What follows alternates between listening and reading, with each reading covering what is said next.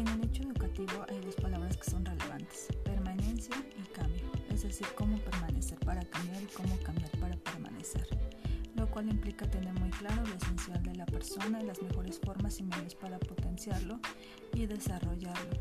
Lograr un sano equilibrio entre ambas se proyecta en un proyecto educativo coherente, pertinente y sobre todo innovador.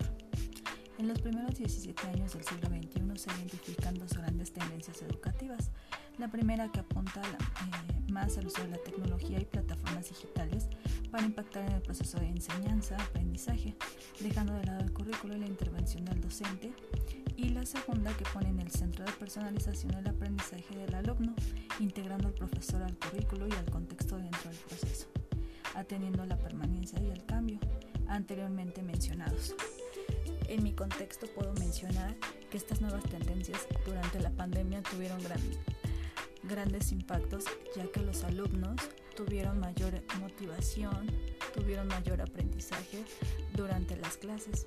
Les costó al inicio un poco de trabajo poder adaptarse al uso de herramientas digitales, pero como fue avanzando el tiempo, ellos tomaron el paso y como tal fueron aprendiendo mucho mejor innovando también.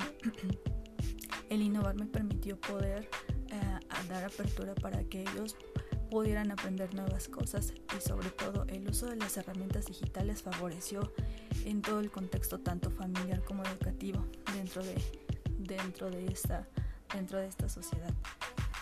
Puedo mencionar que es algo importante poner siempre al centro al alumno y sobre todo siempre enriquecer el aprendizaje de la acción educativa.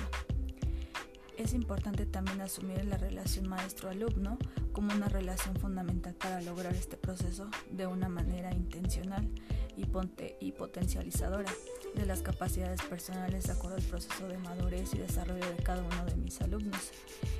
Reconocer la relevancia de, este, de ser flexible con el currículo es importante para poder atender y considerar de una manera activa el contexto de cada uno de mis alumnos. Muchas gracias.